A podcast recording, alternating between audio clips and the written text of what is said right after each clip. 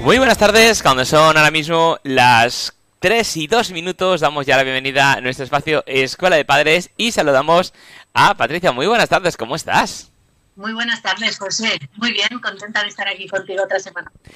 Sí, además, hoy tenemos un tema bastante interesante y muy necesario también, que yo creo que también hila un poco con todo lo que estamos hablando, porque eh, recordamos también que la semana pasada estuvimos hablando de la sobreprotección, de los problemas que había y las cosas de cómo detectarla, y hoy tenemos un tema que puede ir prácticamente casi al hilo de lo que estuvimos hablando. Efectivamente, vuelve a ser, eh, en este caso, otro, otro superpoder, ¿no? Como era la autonomía personal en, que hemos estado hablando en estos programas anteriores, pero que evidentemente, como todo en educación, pues muy, muy relacionado con todo lo que venimos hablando en programas anteriores. Esta vez, em, este superpoder, pues bueno, nos permite vivir en sociedad, nos permite afrontar las dificultades del día a día y es la capacidad que tenemos las personas para regular nuestras emociones. Concretamente hoy nos vamos a centrar en la frustración y vamos a ver, así en líneas generales, porque es el primer programa que dedicamos a este tema, cómo podemos hacer los padres y las madres para que nuestros hijos vayan tolerando mejor la frustración. Entonces, primero de todo, definimos un poco qué se entiende por frustración, ¿vale? Exacto. Porque es aquella, es aquella emoción que, aparece cuando, cuando, no podemos satisfacer un deseo o, una necesidad que nosotros tenemos. Cuando, cuando sentimos que es imposible eh, cumplir ese deseo porque tenemos que hacer frente a una serie de obstáculos que nos lo impiden. Bueno, pues cuando eso ocurre es cuando aparece la frustración la intensidad, la duración, la manera en cómo cada uno lo experimenta, esto varía de persona a persona. ¿Y de qué depende? Pues bueno, depende de un montón de factores, ¿vale? De elementos como las expectativas que tenemos, cómo, cómo interpretamos nosotros la realidad, incluso, evidentemente, cómo de grandes sean los obstáculos ¿no? a los que tenemos que hacer frente. Pero también depende mucho, mucho de nuestras experiencias y de nuestros aprendizajes previos. Y fíjate que aquí vuelve a aparecer la palabra mágica, aprendizaje. Se enseña, evidentemente, se enseña a tolerar la frustración, se enseña. Con lo cual, es muy importante tener esto en cuenta. ¿Y por qué? Pues porque una vez más y hoy hablaremos de algunas, nos vamos a tener que fijar en esas dinámicas, en esas rutinas familiares que, bueno, que puede parecer que no son importantes y que esconden un potencial educativo tremendo, ¿no? Si nosotros lo sabemos, pues quizá nos sea más fácil identificarlas y ver de qué manera vamos a estar educando este superpoder que va a significar controlar la frustración de nuestros hijos. Muy bien. Con lo cual, antes de ponernos en materia, ¿eh? dos ideas principales que quiero que queden claras. Una, que también lo hemos dicho en, algún momento, ¿no? Y, hay que repetirlo. Estas charlas, estos, estos programas ofrecen puntos para la reflexión. Evidentemente, imagínate, ¿no? El, el proceso de educar para que nuestros hijos sean más tolerantes a la frustración es mucho más complejo y depende de muchísimos factores, entre otros lo que ya hemos venido hablando, ¿no? Cada familia es un mundo, cada hijo es un mundo. Si la familia tiene dos hijos, dos mundos tienen casa. abarcar esa diversidad es muy difícil desde aquí, pero sí que es cierto que con estos inputs, ¿no? Con estas pequeñitas puntos para la reflexión, pues yo creo que es importante. Como mínimo para plantearse según qué cosas, yo creo que es importante. Sí, sí. Y la segunda cosa es que, bueno, pues que volvemos a estar delante de un proceso.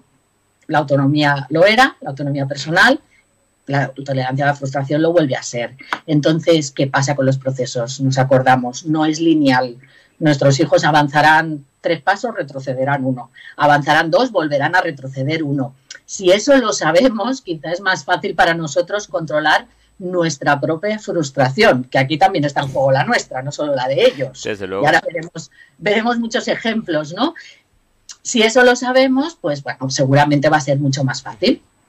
Con lo cual, dicho estas dos cositas que tienen que, estar siempre pues, muy presentes en la charla, eh, nos ponemos a ello, si te parece. Yo, para ir, para respetar la estructura que hemos venido haciendo en todos estos programas, pues he vuelto a elegir cuatro pautas, estrategias, puntos que de entre los muchísimos que hay, yo creo que son bastante importantes tener en cuenta y que como punto de partida puede estar bien. Estupendo. Pues nos vamos a poner a ello. Vamos a empezar por el primero que he elegido. Y el primero es em, saber utilizar nuestros nos. Y paso a explicarlo. Mira, em, los nos son necesarios, muy necesarios.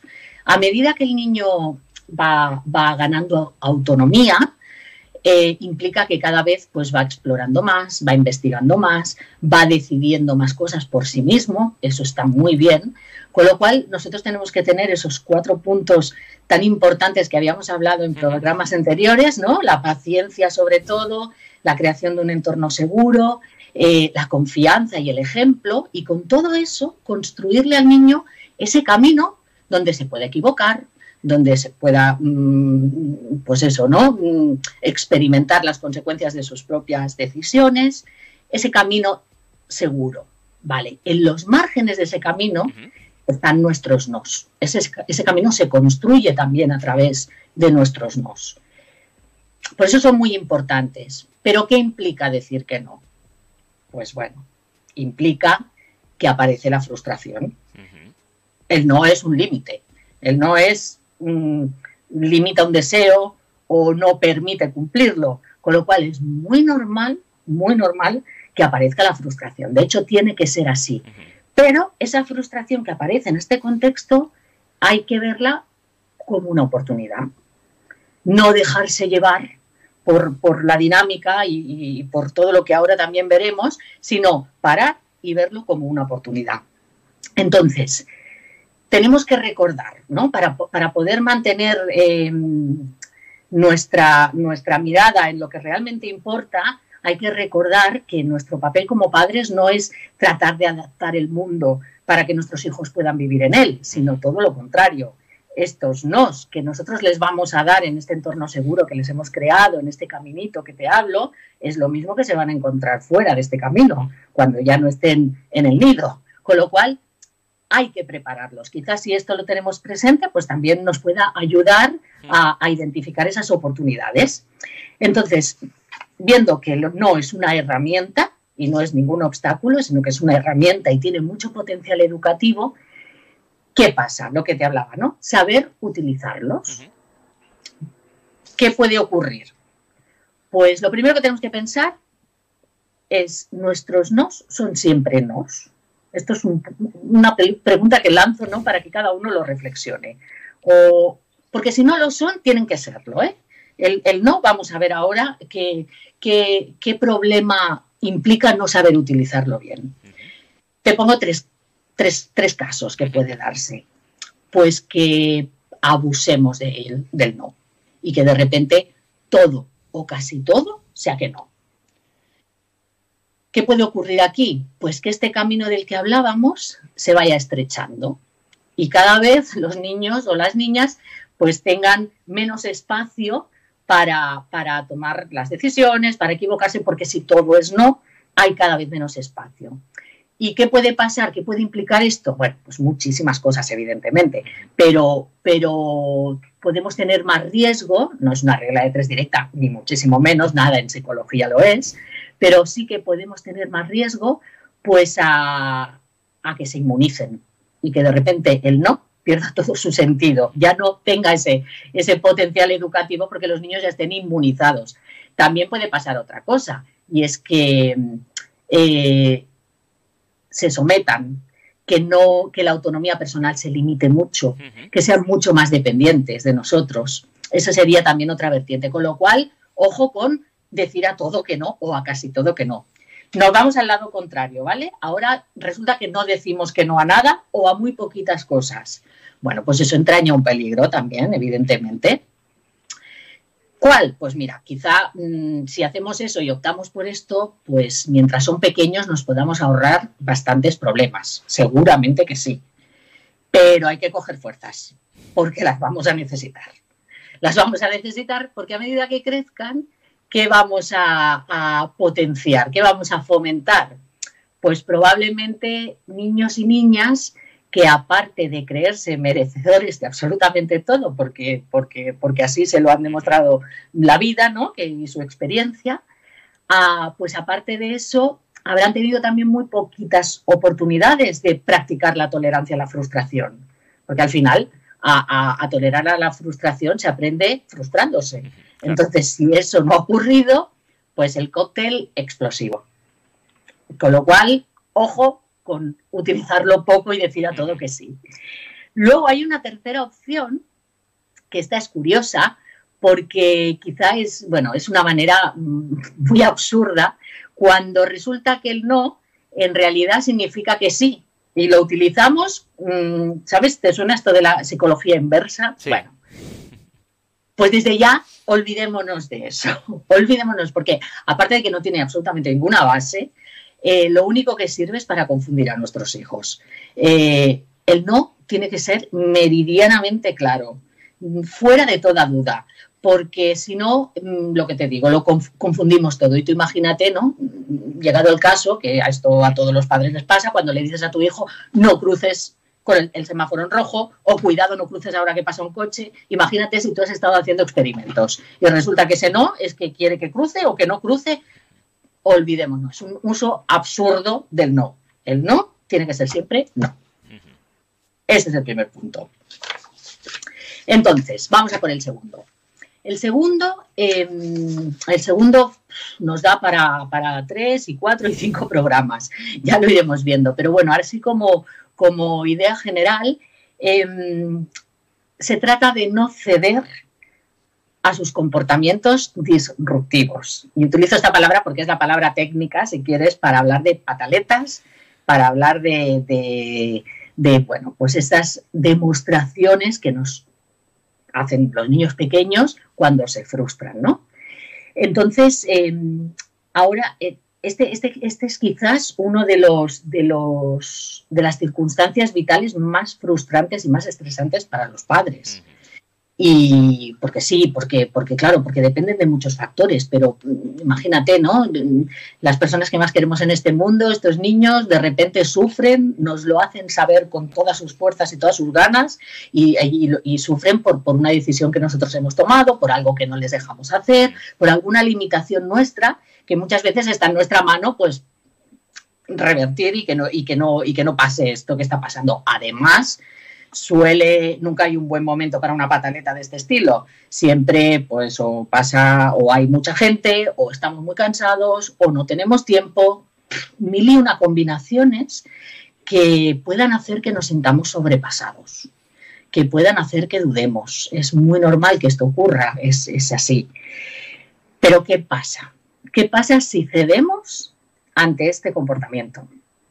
Si cedemos a sus demandas cuando esto se está produciendo.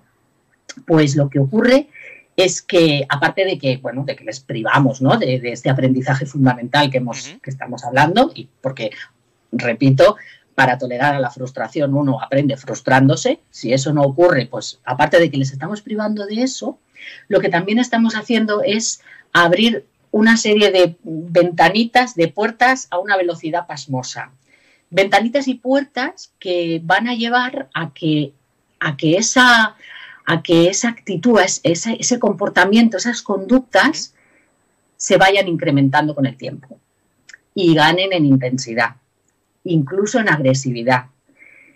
Eso es lo que estamos permitiendo y eso es, eso, eso es peligroso, eso hay que tenerlo muy, muy, muy en cuenta, porque si el niño aprende que esa es la vía más efectiva para cumplir con, con sus deseos, pues bueno, si me ha funcionado una vez, ¿por qué no me va a funcionar dos? Es la vía que va a poner en práctica sí o sí y que va a ir perfeccionando con el paso del tiempo. Con lo cual, si nosotros hemos validado esas rabietas, si hemos, porque cuando cedemos lo que hacemos es directamente validar esa estrategia, si lo hemos hecho, empezamos a andar un camino complicado y peligroso. Por eso es muy, muy, muy importante empezar bien desde el principio ver, ver ese, esa, esa pataleta, esa rabieta, como tratar de verlo por lo menos, por eso digo, ¿eh? los puntos para la reflexión, a pesar de que no es nada fácil, de hecho es muy difícil, pero ayudará si lo vemos como una oportunidad y sabemos lo que hay detrás y también el peligro que implica ir cediendo a esto. Aquí sí que tampoco quiero dar yo la sensación de que, esté todo perdido si, no lo hemos planteado bien desde el principio. Para nada, en absoluto. En absoluto. Piensa que eh, las personas tenemos una capacidad de aprendizaje enorme y aquello que hemos aprendido también lo podemos desaprender, sobre todo en, la infancia, ¿no? Cuando somos pequeños, pero sí que es cierto que va a ser más difícil, claro. Evidentemente, y a medida que haya pasado el tiempo y el niño o la niña haya ido acumulando experiencias, pues va a ser más complicado. Y aquí sí, aquí sí que, que siempre aconsejo, sobre todo, pedir ayuda profesional para reconducir determinadas situaciones, porque a veces las familias, con toda la buena voluntad del mundo, queriendo arreglar una situación, crean tres o cuatro problemas colaterales sin, saberlo que no hacen más que complicar las cosas. Entonces aquí sí que es importante solicitar ayuda profesional. Con lo cual, así como una pauta general, ¿no? Lo que hablamos así, mm, que nos sirva un poco a todos. ante, ante una pataleta, se produzca cuando se produzca, donde se produzca, calma, Sé que no es fácil, lo sé, pero es necesario. Calma. Recordar todos estos inputs, ver esa pataleta como una oportunidad para que nuestro hijo aprenda, analizar la situación y ensayar, desde ya lo digo, mm, desde ahora que, que cuando nos estén escuchando los padres, madres, ahora que ningún niño llora, ni grita, ni hace nada, ensayar delante del espejo tu mejor cara de póker porque es la que necesitas. O sea, cara de póker significa, ya lo sabemos, ¿no? Impasividad total. Que ese comportamiento no se refuerce de ninguna forma, que nosotros no lo refuercemos, ya sea con nuestra mm, eh, expresión, ¿no? con nuestro lenguaje corporal, como que nos está afectando, siempre que seamos capaces de mantener la calma, pero a nivel de impasividad total, va a ser mucho más fácil. Esta es la segunda. Y, muy importante además porque, claro, no sé yo si también puede suceder que el niño eh, o la niña esté jugando a tensar la cuerda y, jugando a ver quién tiene la autoridad. Entonces, si llega un momento que, el niño vence al padre, por así decirlo, a la madre con esa pataleta y cede a lo que está diciendo, puede pensar, bueno, pues tengo autoridad sobre él, entonces mm, va a hacer lo que yo le diga. Y si no, pues ya tengo el mecanismo para que lo haga. Y claro, cuando son pequeñitos, pues pueden ser muy graciosos, muy ruidosos, muy molestos, pero bueno, es pequeñito y los problemas que te puede generar, pues bueno, son los que son. Pero cuando ese pequeñito crece y ya es un adolescente y sigue teniendo pataletas, pues los problemas que vienen después pueden ser un poquito más graves. Por supuesto, no, y hay, hay situaciones, eh, es, un, es un tema que plantea, que plantea muchísimas dudas en las familias, porque realmente hay situaciones que son verdaderos dramas ¿eh? familiares. Ya digo, el niño es lo que tú dices, el niño va creciendo y si eso no se plantea bien, eh, las fatalitas crecen con ellos, las, las demostraciones de la frustración crecen con ellos y luego ya se complica con otros factores pues asociados a su edad y, realmente es un tema complicado es un tema complicado que genera muchísima frustración a, las familias a padres a madres y también a los hijos y a las hijas que, porque a nadie le gusta estar en ese estado ni a ellos tampoco, a pesar de que lo utilicen, porque en realidad lo, es, lo utilizan como estrategia, pero, pero sufren, porque a nadie le gusta. Y, te digo, ¿eh? regular las emociones, y en este caso la frustración, es muy, muy importante, porque es un aprendizaje básico, vital para la vida en general. Entonces, vale la pena, em, pues eso, ponerle cabeza y verlo desde, desde otra perspectiva y no dejarse arrastrar pues por las emociones que evidentemente nosotros como padres también tenemos, lógicamente. Perfecto. Y bueno, la tercera va un poquito, bueno, todo está relacionado, lógicamente, y esta eh, va también un poco relacionado con, la primera que hemos hablado del decir que no, ¿no? Y es eh, planificar con criterio las normas y los límites en familia, de la familia, para que estos sean muy, muy claros. ¿Y a qué me refiero con esto de planificar en criterio? Bueno, es muy importante. De entrada, las normas y los límites son la piedra angular de la convivencia. Son mm, los márgenes, están también en los márgenes de ese camino que hemos dibujado a nuestros hijos, pues están ahí como muros de contención. son aquellas premisas, aquellas eh, normas que van a permitir que nuestros hijos sepan si su comportamiento está dentro del camino o fuera de él. Si, si, además también van a saber si cumplen con las expectativas, se generan toda una serie de expectativas gracias a las normas y regulan nuestra convivencia.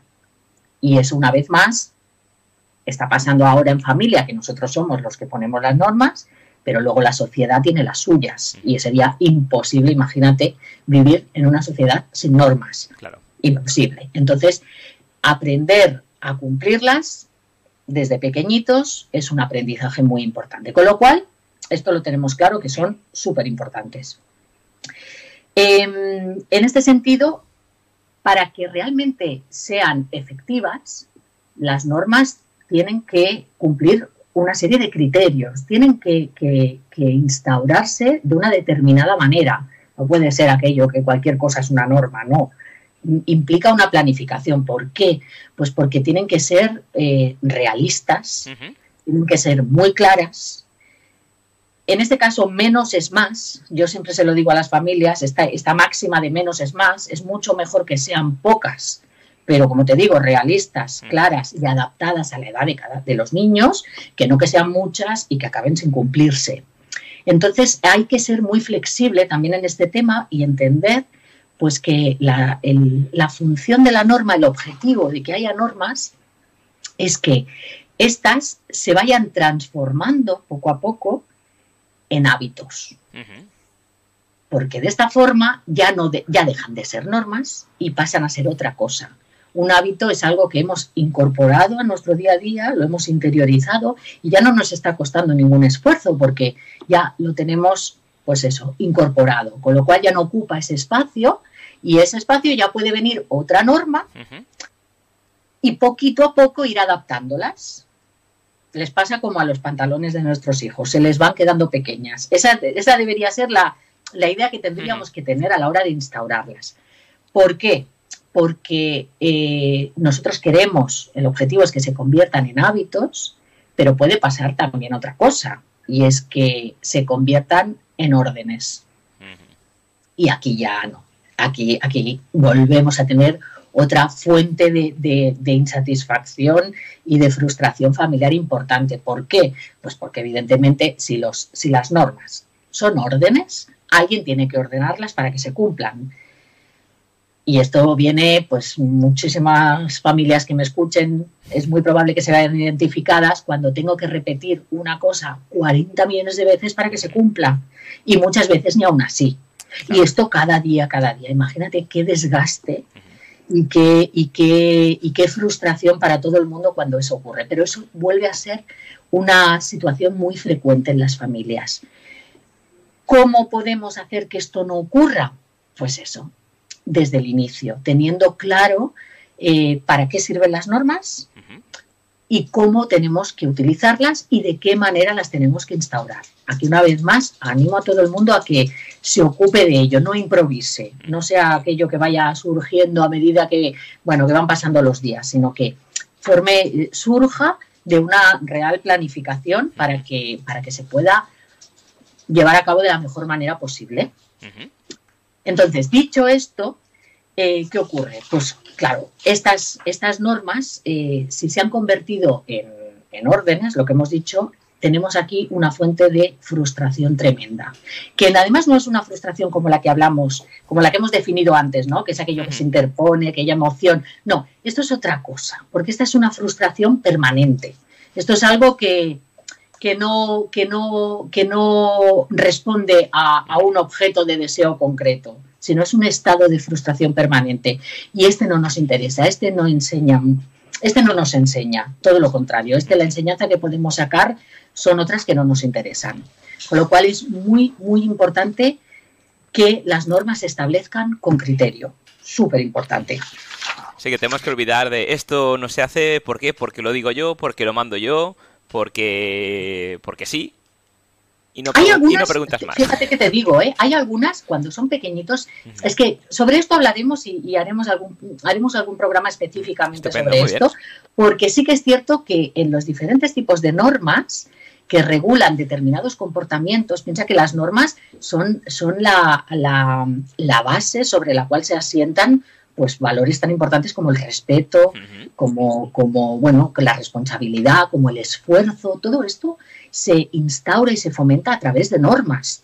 Cada familia tendrá sus valores y tendrá sus normas, pero hay algunas que no son comparables entre sí. Tenemos algunas absolutamente innegociables, donde se cumple sí o sí y ni siquiera se negocia. Hablaremos de esto, ¿eh? lo veremos con más detalle. Tenemos otras que tienen más margen de acción. Hay que ver qué categoría de normas queremos establecer, qué queremos conseguir con cada norma, qué hay detrás de cada norma y ver de qué manera se instaura. Yo esto me lo apunto porque sobre esto vamos a hablar mm, con más detalle, porque es un tema importante. Y el cuarto punto de las muchas que, opciones y de los muchos puntos para reflexión que, no podemos eh, que no podemos comentar por, por limitaciones de tiempo, he querido recuperar este porque creo que no se habla mucho de un recurso súper potente que tenemos las personas para enfrentar nuestras dificultades y que es muy importante, y es eh, utilizar el sentido del humor. Porque, porque el sentido del humor, eh, si, si, nosotros lo utilizamos, de entrada lo estamos validando, ¿no? Vemos siempre el tema de nuestro ejemplo. Lo hemos visto para cosas malas, malas, quiero decir, ¿no? Para, para cosas que no son ejemplo y ahora lo vamos a ver para una cosa que sí lo es. Si nosotros hacemos eh, uso de este recurso, pues lo validamos, con lo cual nuestros hijos es probable que lo incorporen también, sin ellos ni siquiera saberlo, pues a su repertorio de estrategias de afrontamiento, ¿no? De, de, para, para hacer frente a los problemas y que más adelante en su vida, seguro que lo van a necesitar, puedan echar mano de él. Esto es un, es un factor de protección que está, que está así estipulado. ¿eh? para, muchos, para muchas situaciones, eh, mm, para muchos problemas, para la resolución de conflictos, si tenemos el sentido del humor como una estrategia que nosotros podemos acceder a ella, eso es un factor de protección. Con lo cual, ojo con esto que es súper importante. Entonces, em, ¿cómo podemos? Porque claro, no se trata de reírse de nadie ni se trata de utilizarlo eh, de manera cruel o sarcástica contra nadie. No, no. Se trata de convocarlo, ¿no? De hacerlo llegar conscientemente para que nos ayude a poner distancia entre el problema o entre la situación que nos está generando esa frustración y nosotros. Entonces yo te traigo, bueno, traigo un truco que, que no es un truco, en realidad es una hipótesis que está mm, validada es una hipótesis que se llama la hipótesis del feedback facial. Y fue elaborada por un psicólogo que se llama Sylvan Tompkins, que hizo muchos estudios para vincular los movimientos faciales de la cara con la generación de, de emociones reales. Todo el abanico emocional, son unos estudios muy amplios. Nosotros ahora no, yo me centro pues en la emoción que nos interesa ahora que convocar, que es la, alegría. La alegría por mediación de la risa. Y ocurre una cosa muy curiosa, y es que sí, esta hipótesis nos dice que el simple hecho de dibujar una sonrisa en nuestro rostro, aunque no tengamos ninguna ganas de reírnos, aunque no tengamos ningún motivo para ello, pero el simple hecho de generarla puede hacer que nos sintamos mejor. Además, de una manera bastante rápida. ¿Y, por qué es esto? ¿no? Pues tiene una explicación científica. Y es que cuando nuestros músculos adoptan esta, esta expresión facial, en este caso una sonrisa, hay una serie de nuestros nervios, evidentemente, por mediación de ellos, envían la señal a nuestro cerebro y nuestro cerebro inmediatamente interpreta que las cosas van bien es como que lo engañamos, ¿no? Sí, sí. Y cuando las cosas van bien, ¿qué hace nuestro cerebro? Pues genera y libera una serie de hormonas que están relacionadas con el bienestar a nuestro torrente sanguíneo. En el momento en el que estas hormonas llegan a nuestro torrente sanguíneo y empiezan a circular por él, llegan a áreas de nuestro cerebro vinculadas con el pensamiento, inmediatamente nuestro estilo de pensamiento cambia. Porque claro, cuando uno está enfadado, no piensa que el mundo es maravilloso. cuando uno está enfadado, mm, ¿qué piensa? Que el mundo es horrible, que no puedo más, que esto no puede ser, que no hay manera de que acabe. En el momento en el que estas hormonas entran en juego, ese pensamiento puede cambiar. Y, y, al cambiar ese pensamiento, evidentemente cambia la emoción y nos sentimos mejor. Esto es como una especie de magia. Evidentemente no funciona en todas las situaciones, no, depende de muchas otras cosas. Pero yo estoy segura que hay muchos conflictos que, generan frustración en los que vale la pena recordar, recordar esto. Y si somos capaces realmente de hacerlo y de generar esa emoción, ostras, eso, eso, eso es un aprendizaje buenísimo. Buenísimo porque además la risa tiene algo también genial, que es que se contagia. Cierto. Y, y, contagiar la risa en ese momento donde reírse no, no, no, no era previsible, tiene un efecto buenísimo. Con lo cual yo animo a que tengamos este, esta especie de truquito a mano y en algún momento intentemos ponerlo en marcha, porque de verdad que es, es no, no hay que menospreciar el enorme potencial que tiene resolver las dificultades por mediación del sentido del humor. Pues claro que sí. Pues Patricia, hemos llegado ya al final del espacio de hoy, pero lo que sí nos ayuda muchísimo también es tener a grandes profesionales, como es tu caso. Así que cuéntanos, por favor, cómo podemos contactar contigo.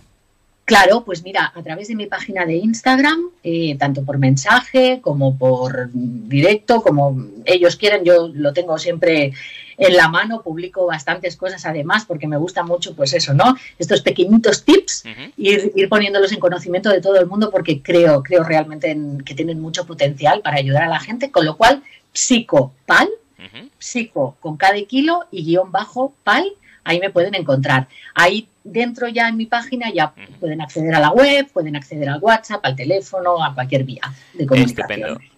Pues muchísimas gracias. Nos vemos y escuchamos el próximo martes. Claro que sí. Hasta, Hasta luego.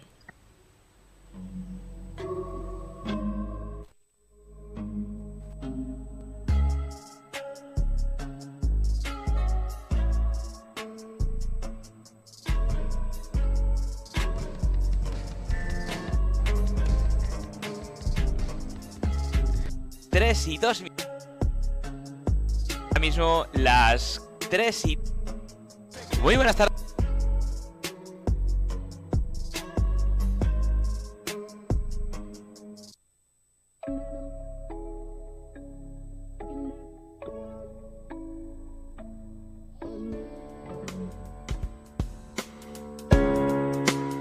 Nosotros continuamos, recordad que a las 4 tenemos espacio hogares compartidos, Feliz vuelve otra vez con nosotros y a las 5 y cuarto Catalina Davis con Hackea tu mente. Seguimos. Un terreny preparat per aprendre. Tens un llapis per dibuixar tot allò que tu hi voldries veure. Deixa anar la imaginació, vola ben amunt, sempre atenta al caure. Seré aquí quan et senti plorar tinc tantes coses per explicar-te. Això és un lloc estrany, amb tants colors, moments de llum i foscor. Tan sols vull dir-te que quan ho vulguis, jo seré al teu costat, un punt fixat, etern i atemporal. Soc jo, soc jo, pot donar-te la mà perquè aprenguis a viure. Ets tu, ets tu, qui dona més sentit al meu camí. Soc jo, soc jo, i vol mostrar-te aquest món en el que ens toca viure. Ets tu, ets tu, qui em fa feliç, qui em fa feliç.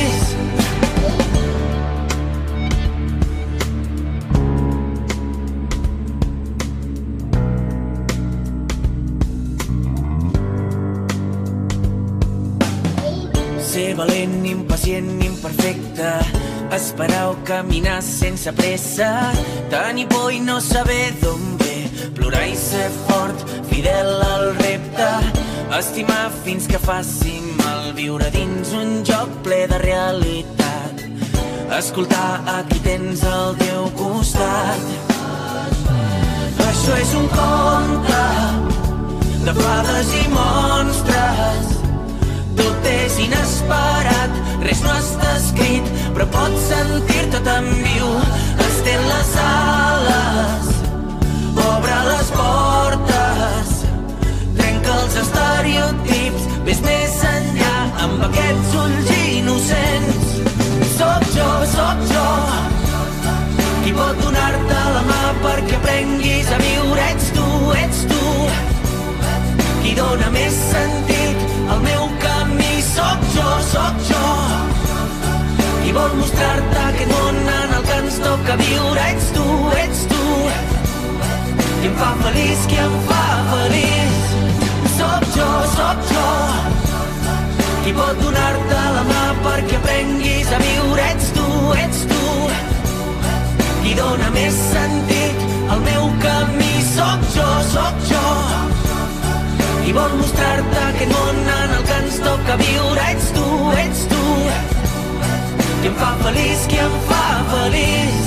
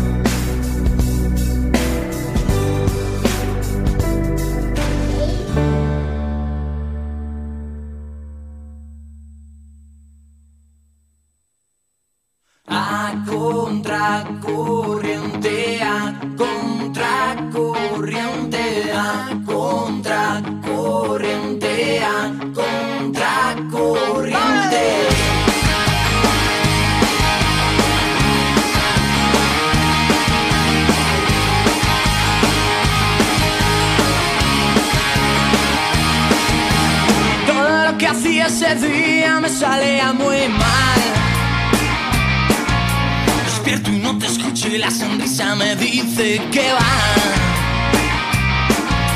El agua de la ducha ya no puede estar más fría. Quiero volver a sentir, escuchar solo tu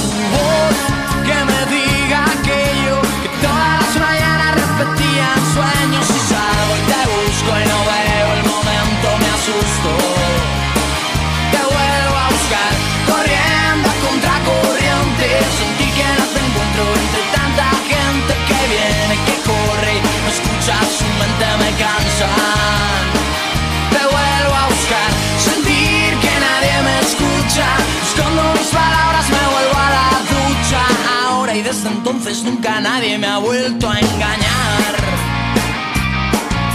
Perdí todo lo dado y nunca más lo voy a recuperar. El canto del loco tiene eso que tú no tenías. Quiero volver a sentir, escuchar solo tu voz, que me sueños y salgo y te busco y no veo el momento, me asusto.